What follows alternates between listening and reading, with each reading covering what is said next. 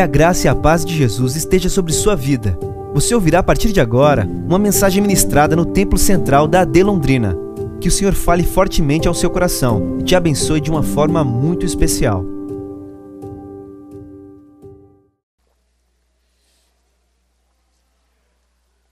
Hebreus 11, 21 diz assim a palavra do Senhor: Pela fé, Jacó, à beira da morte, abençoou cada um dos filhos de José e adorou a Deus, apoiado na extremidade ou na ponta do seu bordão. Será que nós podemos ler todos juntos, nossa voz, esse texto? Um, dois, três. Pela fé, Jacó, à beira da morte, abençoou dos filhos de José e adorou a Deus, apoiado. Amém. Louvado seja o Senhor pela Sua palavra. Meus irmãos, os últimos dias para nós, e aqui eu falo de mim principalmente, têm sido desafiadores, por conta da realidade do luto.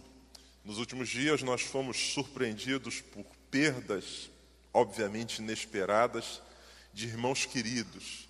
E não deveria ser assim, mas por conta da nossa falha, do nosso coração, a gente acaba tendo que lidar com a realidade de que o número se torna, ou melhor, o fato se torna um luto.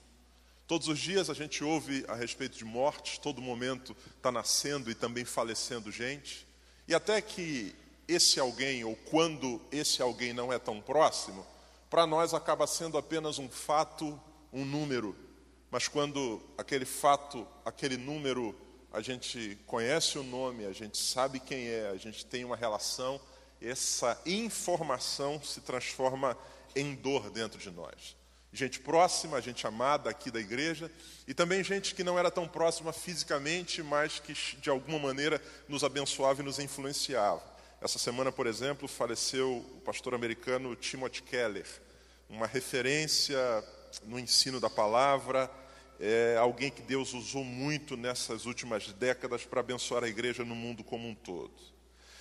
É inevitável que em momentos de perda como esses, de luto, a gente não seja levado a refletir sobre a nossa própria vida, diante de, da realidade de ter alguém querido que se vai, a gente não olhe para nós e não, de alguma maneira, passe a perceber melhor os nossos caminhos. Salomão escrevendo, ele disse uma coisa estranha, mas muito profunda. Ele diz que há mais ganho quando a gente vai a um lugar onde se tem um funeral do que quando a gente vai a um lugar onde se festeja. Isso é esquisito estranho, complexo, mas se a gente parar para pensar, a gente vai entender que ganho é esse que se tem numa casa onde há luto, que não se tem numa casa onde há festa.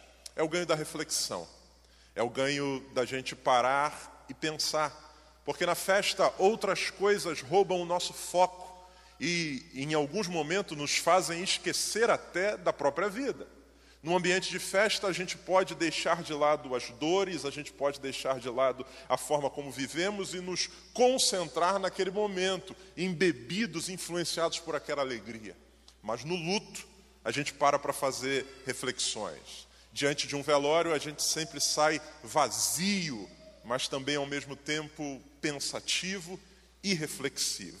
E a gente para para pensar em como estamos vivendo.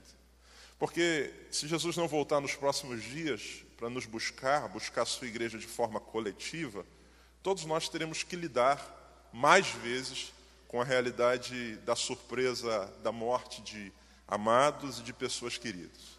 E uma das coisas mais complicadas com relação a tudo isso é que a gente não sabe quem serão os próximos. Nós não temos aqui uma lista, Deus não nos enviou um cronograma. Nós não temos uma senha com a numeração que a gente pode conferir com quem já foi. O dele era 700, o meu é 702. Misericórdia. Nós não temos isso. Não está no nosso controle saber quando o fim da nossa vida se dará. E se hoje for o nosso último culto? E se as pessoas que a gente está vendo aqui hoje, a gente esteja vendo pela última vez? Nós não temos controle disso. Se a nossa história for interrompida hoje, a pergunta é: que registro a gente vai deixar? O reverendo Emílio Neto, ele disse uma coisa que eu achei sensacional. Ele disse: se a tinta da nossa existência acabar, o que, que a gente vai ter deixado escrito nos corações das pessoas com quem a gente viveu? Eu queria convidar você para a gente pensar um pouco sobre isso essa manhã. Como temos vivido e, a partir desse texto, refletirmos aquilo que Deus trouxe ao meu coração e eu quero compartilhar com você. O texto que a gente acabou de ler, esse versículo de número 21, ele faz parte do capítulo 11 da Epístola aos Hebreus. Esse capítulo ficou conhecido por nós como a Galeria dos Heróis da Fé. Porque no capítulo 11, começando do primeiro verso, onde o autor ele explica, ele traz uma definição do que é fé, ele diz que a prova, a certeza das coisas que não se veem, a prova das que se esperam, ele define de forma bela e profunda o que é fé. A seguir, ele vai exemplificando a realidade da vida na fé, citando homens e mulheres que viveram coisas extraordinárias, que enfrentaram batalhas inimagináveis e que venceram usando aquilo que o apóstolo Paulo chama, escrevendo aos Efésios, de o escudo da fé. O autor aos Hebreus ele começa dizendo o que é fé, e para exemplificar isso, ele cita vários homens ao longo da história do povo de Deus que venceram, triunfaram, enfrentaram momentos muito tensos, mas que por meio da fé triunfaram. E como é que ele faz isso? A forma com que esse homem inspirado por Deus escreve esse capítulo 11, como eu disse, é primeiro explicando, depois exemplificando. E quando ele vai exemplificar como a fé se mostra na vida desses homens e mulheres de Deus, ele faz isso de forma muito sucinta, com exceção de Abraão, porque ele está escrevendo para os hebreus, para o povo, para os israelitas, ele dá uma ênfase maior na figura de Abraão, que é aquele que é o primeiro, que é o pai dessa linhagem. Os demais ele faz uma menção sucinta. De que maneira? A forma com que Deus inspirou esse homem e o capacitou para fazer, ele fala do indivíduo citando um fato na vida, um acontecimento que ilustre como sua fé se deu, ou qual a marca da fé na vida desse homem. Como quem está escrevendo uma biografia, ele quer tornar isso sucinto, ele pega o fulano e ele vai mostrar para nós um acontecimento na vida do fulano, no qual a realidade da fé se mostra. Por causa do tempo, a gente não vai ler o capítulo inteiro, mas eu quero, só para ilustrar com você, citar alguns versículos. Versículo de número 5, por favor, põe para mim, por gentileza, João. Olha o que, que ele diz. Pela fé, Enoque foi arrebatado, de modo que não experimentou a morte e já não foi encontrado, porque Deus o havia arrebatado. Pois antes de ser arrebatado, recebeu o testemunho que tinha agradado a Deus. Ele cita o Enoque. E qual é o evento que ele diz para nós que é marca representativa da fé de Enoque? Ele diz que esse homem foi arrebatado. Viveu de tal maneira que agradava a Deus que a Bíblia diz que Deus o tomou para si. Verso de número 7, por favor. Pela fé, Noé quando avisado a respeito das coisas que ainda não se viam, movido por santo temor, construiu uma arca para salvar sua família. Por meio da fé, ele condenou o mundo e tornou-se herdeiro da justiça, que é segundo a fé. Do Enoque, ele diz: marca da fé na vida do Enoque, ele foi tomado por Deus marca da fé na vida de Noé. Ele, ouvindo a instrução divina a respeito do que haveria de vir, ele constrói uma arca, obedecendo o que o Senhor havia dito. Versículo de número 24, verso 24, por gentileza. Pela fé, Moisés, já adulto, recusou ser chamado filho da filha do Faraó. O Enoque, marca da fé na sua vida, foi trasladado, levado por Deus. O Noé, em obediência, construiu a arca o Moisés, sendo já adulto, vivendo no palácio egípcio, criado como filho da filha de Faraó, uma vez que ele discerne, uma vez que ele percebe, que ele entende, o Senhor toca o seu coração, a Bíblia diz que ele recusou ser chamado filho da, filho da filha de Faraó. Ele rompe com essa vida palaciana, e a Bíblia diz no versículo de número 25, por gentileza, 25, preferindo ser maltratado com o povo de Deus a desfrutar dos prazeres do pecado durante algum tempo. Não fica só nos homens, ele também cita mulheres, versículo 31. Verso 31. Pela fé, a prostituta Raabe, por ter acolhido os espiões, não foi morta com os que haviam sido desobedientes. Então preste muita atenção, ele vai citando exemplo para nós. O Enoque, marca da fé, foi levado por Deus. O Noé, marca da fé, obedeceu e construiu a arca. O Moisés, marca da fé, rejeitou os prazeres do Egito. A Raabe, marca da fé, acolheu os espias que foram enviados pelos líderes israelitas para verificar a realidade de Jericó. Verso de número 32. O que mais direi? Não tenho tempo para falar de Gideão, Baraque, Sansão, Jefité, Davi, Samuel e os profetas. Próximo versículo. Os quais pela fé ele vai dizer o que esses homens fizeram por meio da fé. Conquistaram reinos, praticaram a justiça, alcançaram o cumprimento de promessas, fecharam a boca de leões, apagaram o poder do fogo, escaparam do fio da espada, da fraqueza tiraram força, tornaram-se poderosos na batalha e puseram em fuga exércitos estrangeiros. Próximo. Houve mulheres que, pela ressurreição, tiveram de volta os seus mortos. Uns foram torturados e recusaram a ser libertados para poderem alcançar uma ressurreição superior. Outros enfrentaram zombaria e açoites. Outros ainda foram acorrentados e colocados na prisão. Verso 37. Apedrejados, cerrados ao meio, postos à prova, mortos ao fio da espada, andaram errantes, vestidos de peles de ovelhas e de cabras, necessitados, afligidos e maltratados. A galeria dos heróis da fé. Homens e mulheres que, em fé, triunfaram com a graça de Deus. É emocionante a gente ler e ouvir a respeito de tudo isso que está destacado aqui, ilustrado nesse texto. Porém, eu quero convidar você para a gente olhar para o versículo inicial que eu li, que é o versículo de número 21. Porque de todos esses homens, alguns com seus nomes citados, outros, como ele mesmo diz, homens e mulheres que ele não consegue citar, no verso 21, ele vai falar de um homem de Deus, que, de acordo com a palavra, faz parte desses marcos de fé chamado Jacó. Quem foi Jacó? Jacó foi um dos patriarcas da nação israelita. Essa nação que cujo nome deriva dele. Esse homem um dia num encontro com Deus teve sua história mudada e Deus coloca como marca visível dessa mudança a troca do seu nome. Ele deixa de se chamar Jacó e passa a se chamar Israel, que é o mesmo nome que vai ser dado a essa nação da qual ele é um patriarca. O autor aos Hebreus vai resumir, resumir a biografia no que diz respeito à fé de Jacó a um versículo, que é esse versículo que nós acabamos de ler. Isso é muito curioso, irmãos.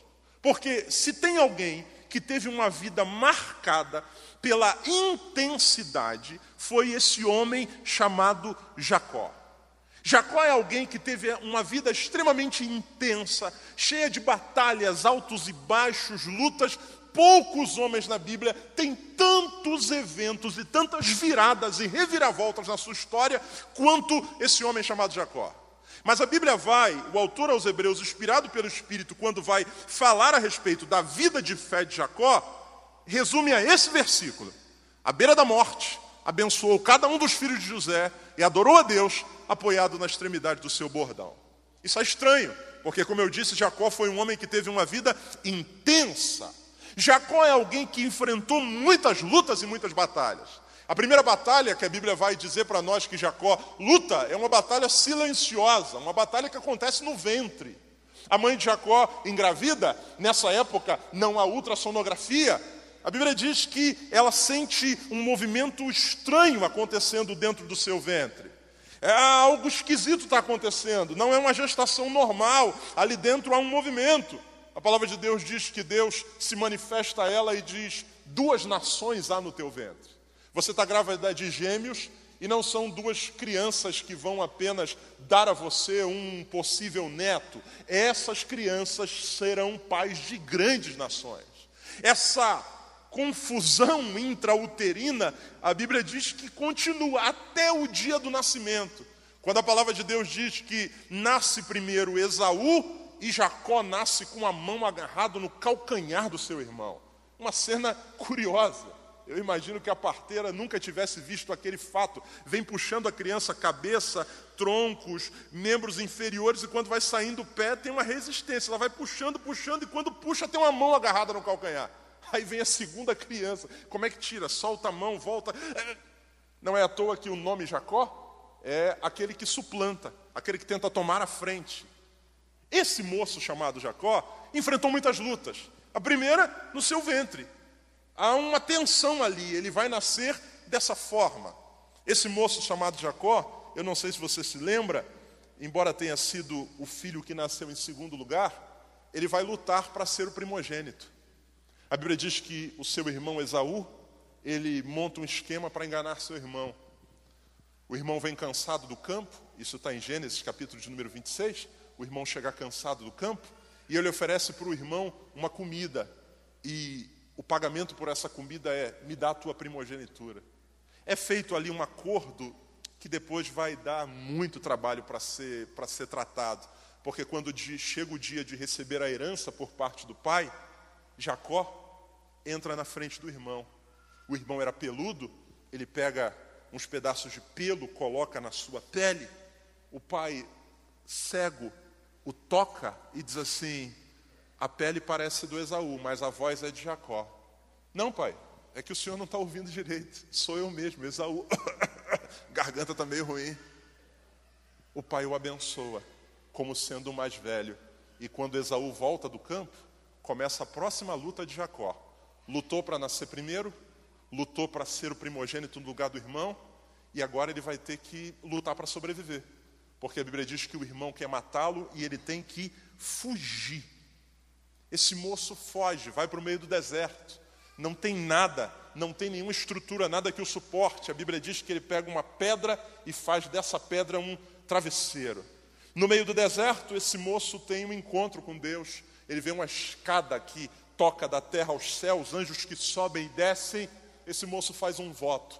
Ele diz: Deus, se o Senhor me abençoar, se eu conseguir retornar um dia em paz para essa terra, eu vou te dar dízimo de tudo aquilo que eu tenho, eu vou buscar ser fiel ao Senhor.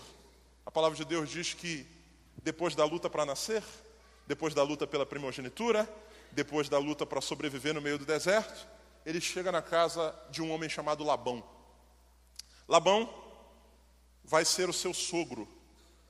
E esse cara teve uma luta com o sogro. Porque se Jacó era um cara esperto, Labão era mais esperto do que ele.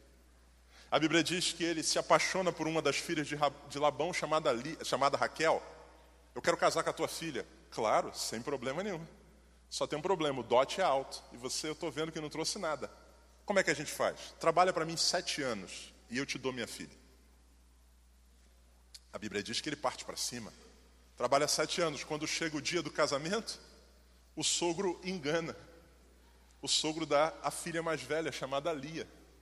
Ele diz, mas eu trabalhei por Raquel. Não, não, é que eu esqueci de um detalhe. Tinha uma letra miúda no final do contrato que você não viu. Aqui em casa, a gente não permite que o mais novo passe na frente do mais velho. Você vai casar com a mais velha e depois você vai ter a mais nova. Ah, como é que faz a mais nova? Mais sete anos de trabalho. 14 anos de luta, trabalhando para poder ter. Luta. Luta para nascer, luta pela primogenitura, luta com o sogro. E as lutas de Jacó não terminam na questão do casamento. A Bíblia diz que o sogro mudou o salário dele várias vezes. Esse moço tem que lutar para sobreviver, ele cria um esquema, e a Bíblia diz que Deus os abençoa, as ovelhas, numa situação complexa lá, são multiplicadas, até que chega o dia que esse cara resolve ir embora. Diz para o seu sogro: Fui, fechei a conta, minhas duas mulheres vão comigo, e a Bíblia diz que ele sai do lugar onde a família do seu sogro morava e ele está indo em direção a um novo destino. No meio do caminho, a Bíblia diz que ele tem uma nova luta. E com quem que ele vai lutar? Ele vai lutar com o anjo de Deus. Olha quanta luta: luta para nascer, luta pela primogenitura, luta para casar, luta para ter salário, agora luta para luta com o próprio Deus. A Bíblia diz que o anjo do Senhor se manifesta, há uma batalha entre ele e Jacó, ele é tocado na sua coxa, uma batalha acontece ali. A palavra de Deus diz que esse, esse moço sai dali mancando, volta para a sua terra, para o lugar que Deus havia direcionado, e a Bíblia diz que esse homem então começa a desenvolver de forma mais intensa e mais tranquila a sua história. Mas esse moço vai ter outra luta. A Bíblia diz que um dia ele é surpreendido pela notícia de que um dos seus filhos, o mais amado, teoricamente morreu, chamado José. A Bíblia diz que esse homem cai num, num poço de luto, dor profunda, que ele não queria ser consolado. Preste atenção, você já vai entender onde eu vou chegar. A Bíblia está citando os heróis da fé. O que eles fizeram em Deus que pode ser ilustrado como referência de fé. Quando chega em Jacó, a Bíblia não cita a luta para nascer, a Bíblia não cita a luta para sobreviver, a Bíblia não cita a luta com o anjo, a Bíblia não cita a luta com o luto do filho, a Bíblia diz o que disse aqui. Porque esse homem Jacó, ao final da sua vida, ele é um homem com muitas histórias, com muitos recursos, com muita terra, com muitos filhos. Mas a Bíblia diz assim: pela fé, Jacó, à beira da morte, abençoou cada um dos filhos de José e adorou a Deus, apoiado na extremidade do seu bordão. De todos os acontecimentos da vida de Jacó, que o autor aos Hebreus poderia citar como exemplo de fé. Pela fé, Jacó lutou com um anjo? Não. Pela fé, Jacó viu uma escada? Não. Pela fé, Jacó venceu as estratégias de Labão? Não. Pela fé, Jacó sobreviveu no deserto? Não. Pela fé, a Bíblia diz duas coisas. Primeiro, abençoou cada um dos filhos de José. Preste atenção, amados. A gente precisa ter o nosso coração aberto essa manhã para entender que, no final da vida, o que de fato é relevante não é aquilo que a gente pode acumular nas mãos. O que de fato marca a vida dos homens e que faz diferença para Deus não são as batalhas pela sobrevivência Deus considera como precioso e como relevante outras coisas. Num velório de alguém, a gente não cita quantos carros essa pessoa comprou. No velório de alguém querido, a gente não cita quantas casas ele reformou. A marca que fica no final da vida, aquela que é o ponto central da biografia de alguém, não é material. Jacó não é citado nos heróis da fé por conta de nenhuma dessas batalhas, embora tenham sido interessantes. A Bíblia cita para nós duas coisas. Primeiro, abençoou os filhos de José. O homem que viveu boa parte da vida tentando se afirmar, conquistar, ganhar, obter, a Bíblia diz: vou dizer para vocês qual é o exemplo de fé de Jacó. Qual é, Senhor? ele estendeu as mãos e abençoou os dois filhos de José. Esse moço chamado Jacó sofreu durante sua história com a marca de, na casa, ter esse processo de preferência. A Bíblia diz que o pai de Jacó amava mais o seu irmão Esaú. E a sua vida foi uma luta constante para tentar, de alguma maneira, ter um lugar ao sol, conquistar. Mas quando chega no final da vida, depois de enfrentar tanta luta, a Bíblia diz que esse homem, ele tem um gesto. Ele não diz para José assim: traz para mim o filho mais velho. Ele diz: traz os dois. No livro de Gênesis, a Bíblia diz que, tocando os filhos de José, ele diz: Esses filhos serão como se fossem meus. E abençoa os dois. No final da vida, o que vai fazer diferença, em primeiro lugar, é quem a gente abençoou. Quem a gente abençoou. Muitas vezes nós estamos acreditando que o que definirá e marcará a nossa história são as batalhas que nós enfrentamos, por exemplo, por dinheiro. E nós nos empenhamos nisso, lutamos, acordamos cedo, batalhamos, fazemos hora extra, compramos, vendemos, buscamos mercado financeiro, ah, negociações, porque de alguma maneira nós acreditamos que se nós tivermos sucesso nisso, isso vai garantir de alguma maneira o nosso futuro. A Bíblia diz que não. Quando a Bíblia vai falar de Jacó, a Bíblia não fala de quantos gados Jacó teve. A Bíblia não fala de quantas ovelhas Jacó conseguiu conquistar. O autor aos Hebreus diz: esse homem foi um homem de fé. Por quê? Porque, em primeiro lugar, ele abençoou. O que vai fazer diferença na vida é quem a gente abençoou.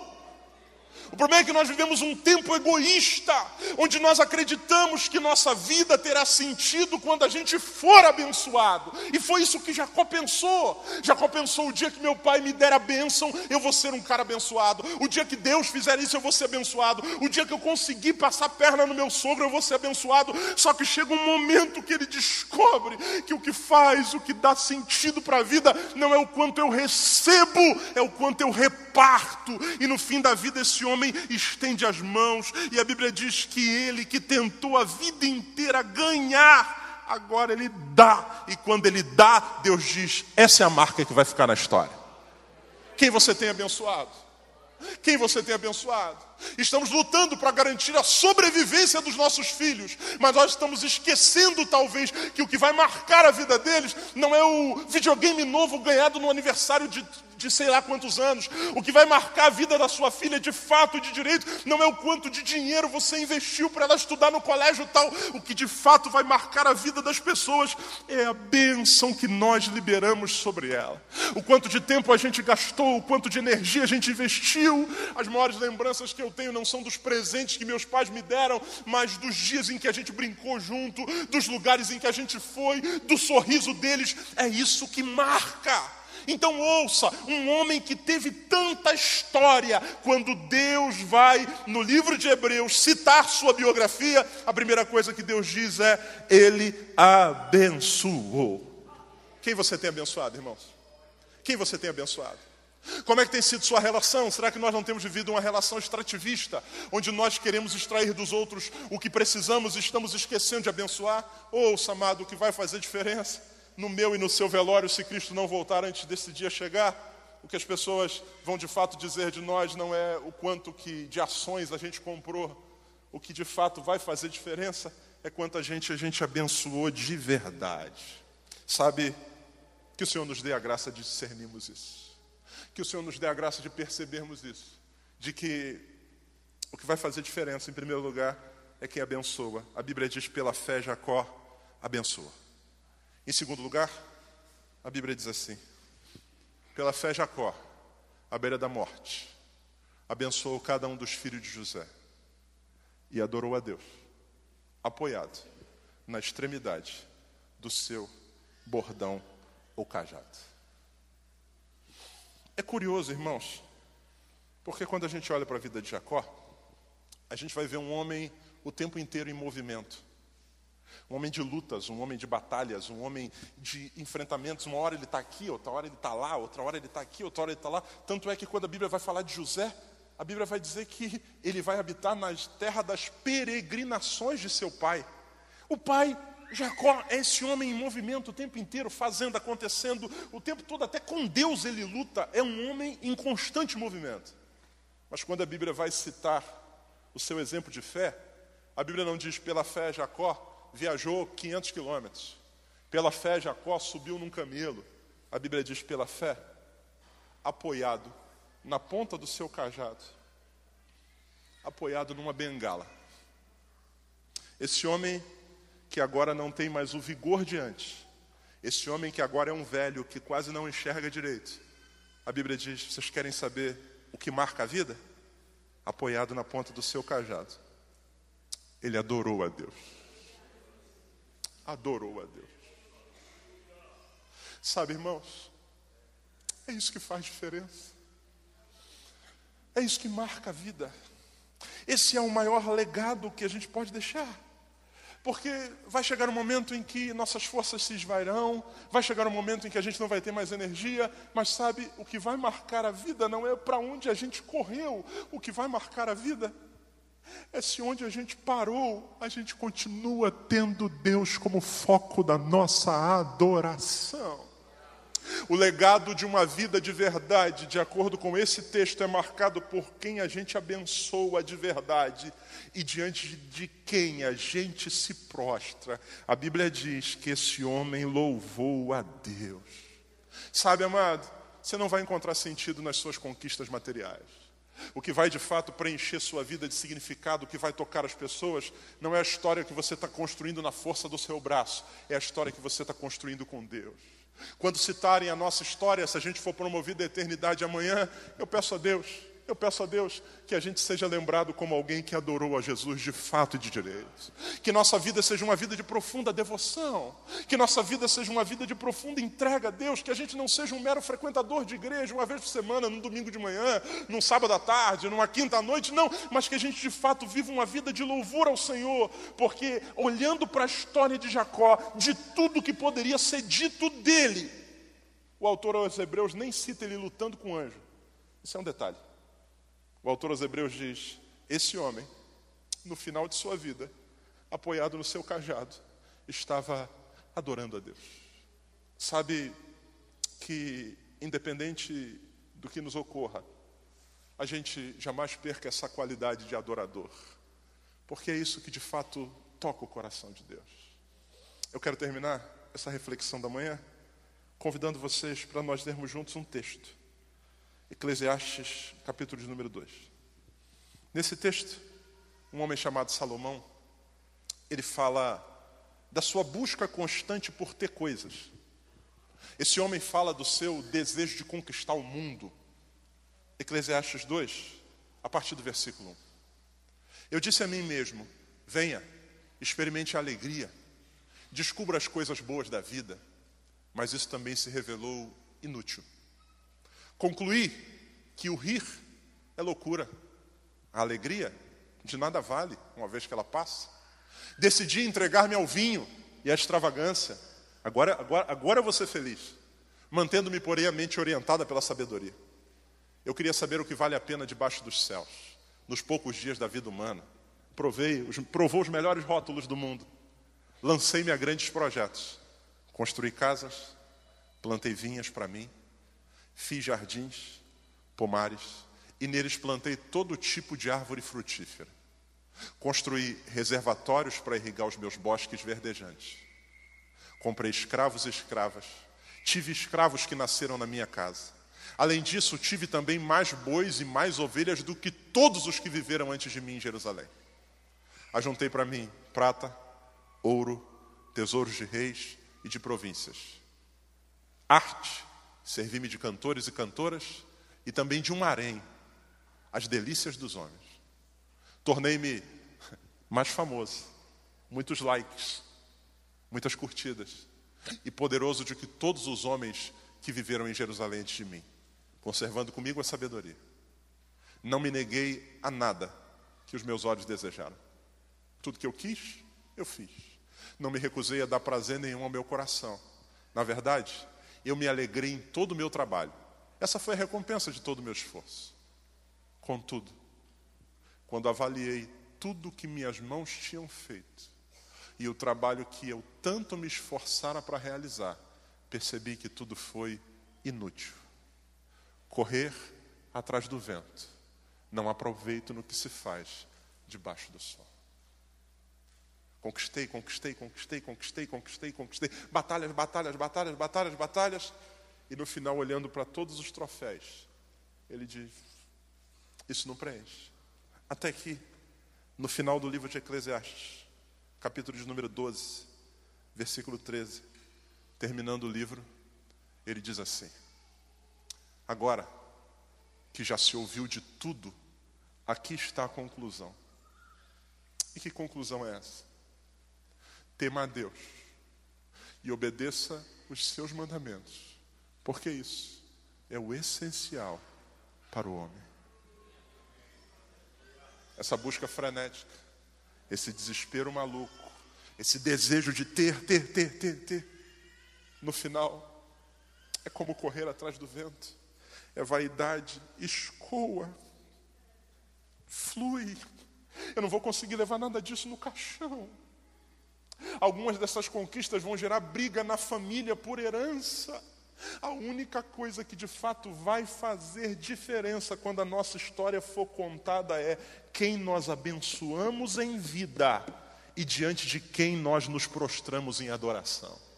E que quando contarem a minha história e a tua, e eu não sei se amanhã eu acordarei vivo, mas que alguém possa dizer: abençoou a muitos e foi temente e um homem que adorava a Deus. Isso é o que vai ficar. Vamos ficar de pé nesse momento?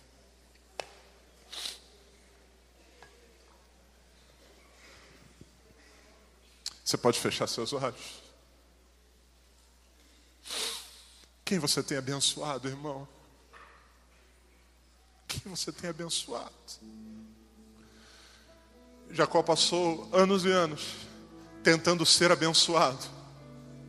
Mas a Bíblia diz que o seu maior exemplo de fé foi quando ele parou para abençoar. Parou para abençoar. Que Deus nos dê a graça de abrirmos o nosso coração de forma generosa. Que o Senhor nos guarde desse egoísmo que tem tomado conta do nosso mundo. A Bíblia diz que Jacó foi um exemplo de fé, porque apoiado num cajado, sem forças, sem energia, esse homem adorava a Deus. Essa manhã nós já cantamos, mas eu queria nesse momento cantar mais uma canção junto com o Ministério de Louvor. E eu queria que, em nome de Jesus, isso fosse não apenas uma música, mas fosse uma oração do nosso coração a Deus em louvor. Eu não sei se hoje é meu último culto. Eu não sei se domingo que vem a gente vai se encontrar aqui, eu não sei. Por isso, eu não quero desperdiçar esse tempo. Senhor, recebe o louvor do nosso coração. Vamos, vamos adorá-lo.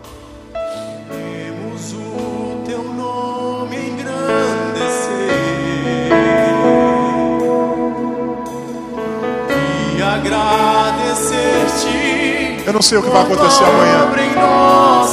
Eu não sei o que vai acontecer amanhã, mas hoje, a Deus o meu louvor.